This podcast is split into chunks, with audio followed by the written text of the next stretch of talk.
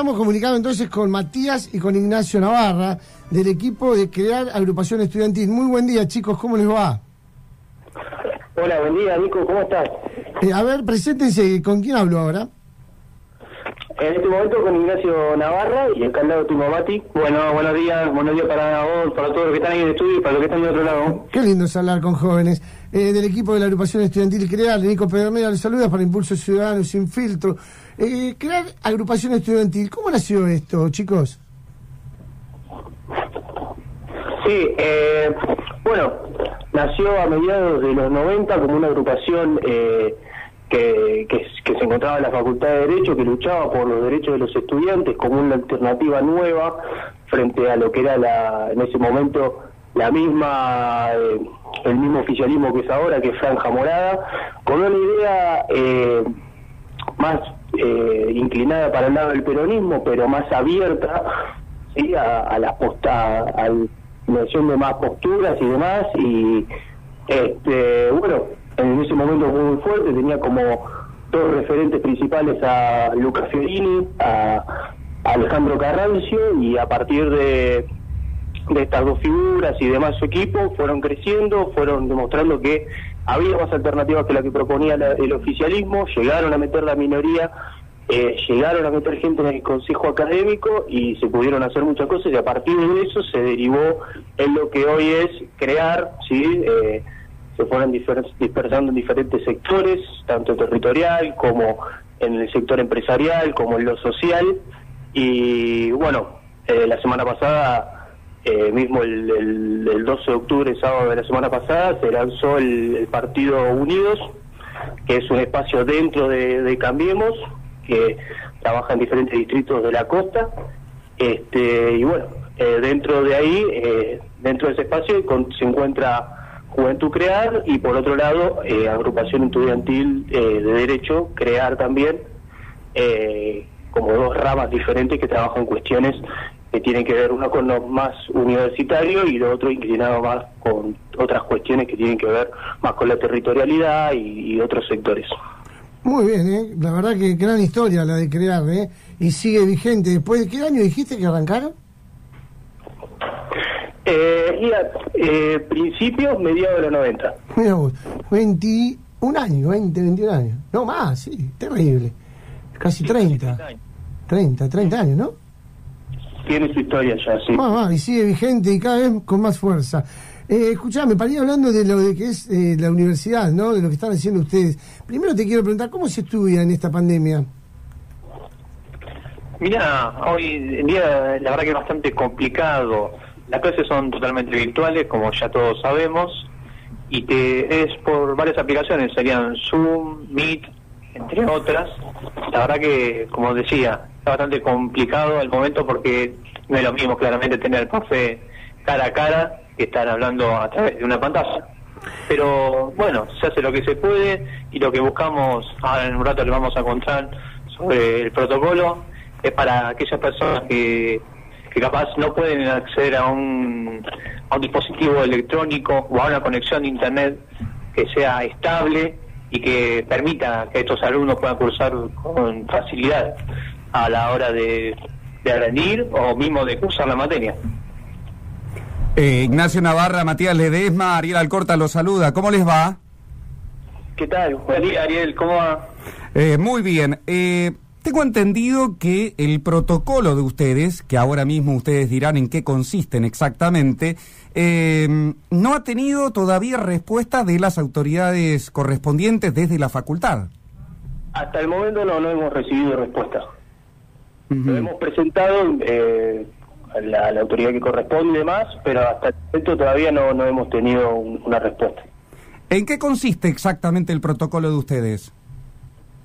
El protocolo, como decía eh, mi compañero Matías Ledesma, se basa en, dentro de lo que dijo él, que es eh, que los chicos que, están estudiando y, las personas, los estudiantes que, que, están que no pueden acceder a, lo que sería la modalidad virtual o informática, porque la realidad es que en este momento todo se maneja por medio informático, eh, puedan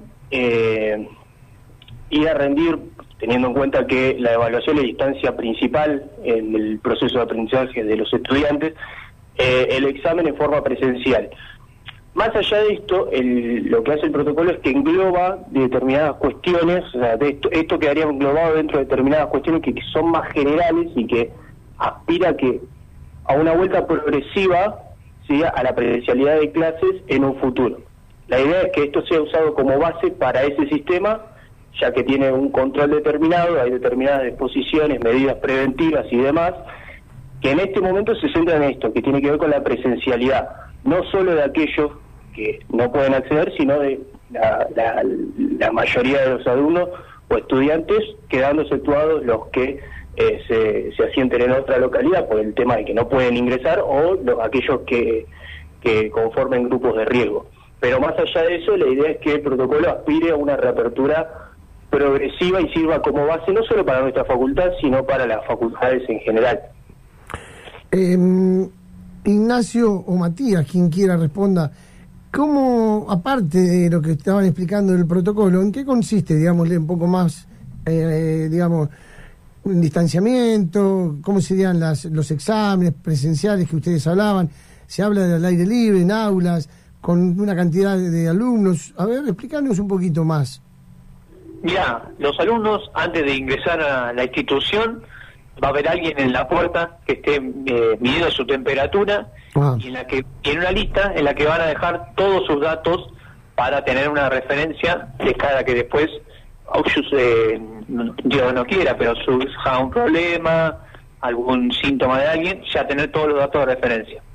Luego de que el alumno ingresa, las aulas obviamente van a estar todos con las medidas que se vienen tomando en, en general en el país y en todos lados, ¿no? El distanciamiento, no tener bancos uno cerca de otro, todos con barbijo en todo momento, va a haber alcohol en gel cuando al momento de tocar las cosas y antes de que los alumnos ingresen al aula va a haber toda una desinfección con alcohol en todos los bancos y bueno, más, o menos va así, Después, al momento de, depende cómo sea la, el examen, si es escrito como digo, va a ser en los bancos, con distanciamiento de los alumnos, con poco, si es 40 eh, personas lo que tiene que rendir el examen, van a ir la mitad. Entonces, después eh, se va programando un horario, ponele, tiene que ir a rendir un grupo de 20 personas, va a haber uno, va a tener que estar organizado y dejar un en el medio con la próxima, eh, la próxima, el grupo de, de alumnos que tengan que ir a rendir,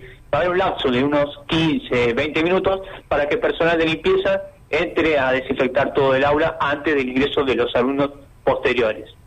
Luego también está la, forma de examen que va a ser oral también, hay algunos, y en esa eh, va a haber, va a estar solamente el profesor y un alumno en el aula. El resto va a quedar afuera esperando en un área, esperemos que sea espaciada, que no estén todos juntos, y cuando el alumno ingrese con la rendir con el profesor, será llamado uno a uno, y era rendir con distanciamiento, obviamente con barbijo y todo, y cuando termine ingresará el otro, así para no generar un tumulto de alumnos dentro del aula.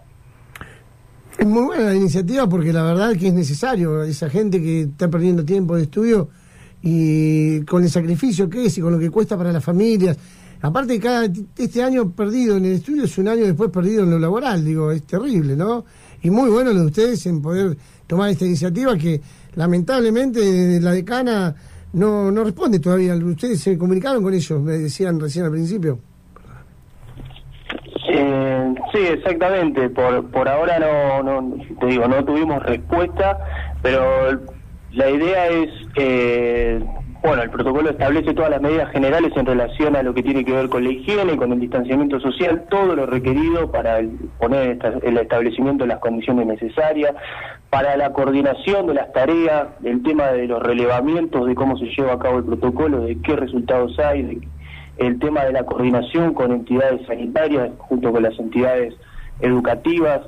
Eh, tiene una, serie de cuestiones que hacen a los fines justamente de de que la vuelta a la, presencialidad en, las aulas, eh, más que nada en, esto específicamente los exámenes eh, eh, parciales o finales y demás, esté más cerca y pueda realizarse con los menos los menores riesgos posibles eh, dentro de lo, de lo posible, ¿no?